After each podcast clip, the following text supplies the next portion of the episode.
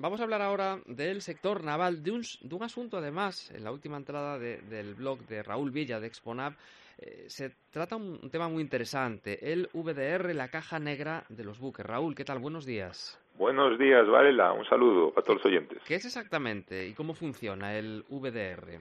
Pues mira, la mayoría de las personas habrán oído hablar de las famosas cajas negras, ¿no? Esos dispositivos que van en los aviones, que registran datos, ¿no? Para proporcionar información, ¿no? Para reconstruir secuencias de, accidentes que hayan ocurrido, ¿no? Vemos en muchas películas.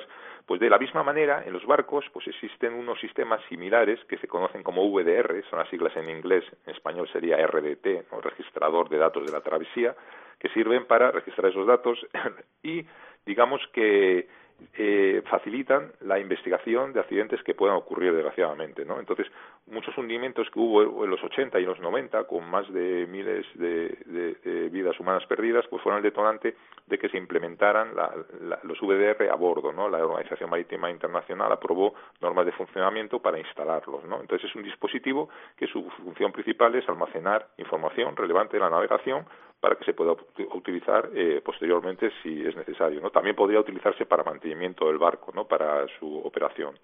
Y el VDR registra la actividad durante 12 horas, por lo menos, ¿vale? intervalo que sería suficiente para investigar un accidente que ocurriera.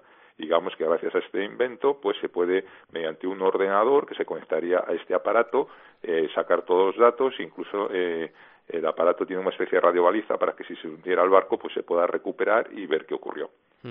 Queda todo registrado y puede ser muy útil. Eh, ¿Qué relevancia tiene en las eh, comunicaciones que hacen capitanes y prácticos en el momento de atracar el buque? Pues mira, estos procedimientos que utilizan los prácticos y los capitanes eh, durante el, intercambio de información que hacen anterior a, la maniobra están recogidos en la Organización Marítima Internacional y se indica que el practicaje eficaz pues va a depender de la eficiencia de esas comunicaciones, ¿vale? Que haya un intercambio recíproco de información entre ellos para que por un lado el práctico pues sepa todos los todos los todos los mecanismos que tiene el barco y viceversa, ¿no? Entonces, la función del práctico es asesorar al capitán, que es quien realmente tiene el mando del barco, ¿no? Pero esto no indica que el práctico no esté exento de responsabilidades, ¿vale? Entonces, eh, estas responsabilidades además pueden ser por errores o por omisiones de cosas importantes que no cuenten, ¿no?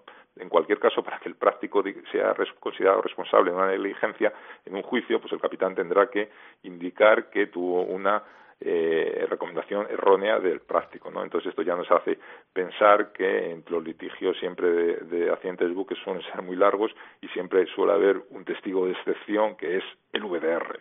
Ya.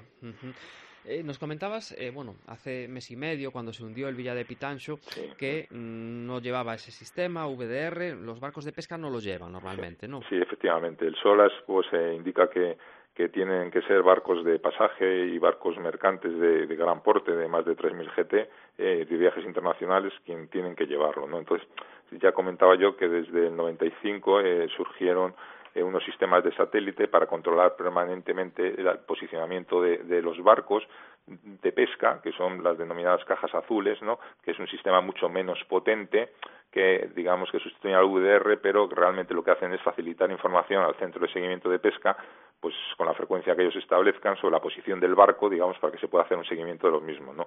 Hoy en día debe haber como algo más de 2.000 barcos españoles de pesca que, que tiene este sistema.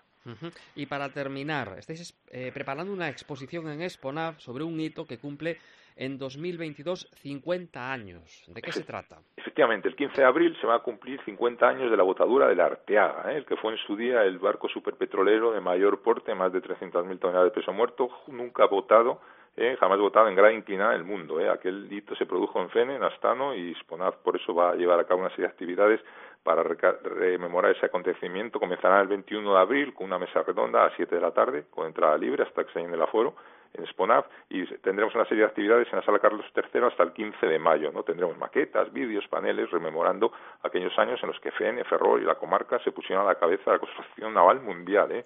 Esta muestra pues pretende de una forma atractiva recoger el boom que significó la construcción naval de aquellos superpetroleros entre los años 60 y 80 que fueron eh, convirtieron a Istano y, junto a Bazán en aquella época pues en el icono de, de la ría y constituyeron el mayor emporio técnico naval del país. ¿eh? Se llegaron a construir por parte de Astano casi 38 buques petroleros en, aquellos tiempos.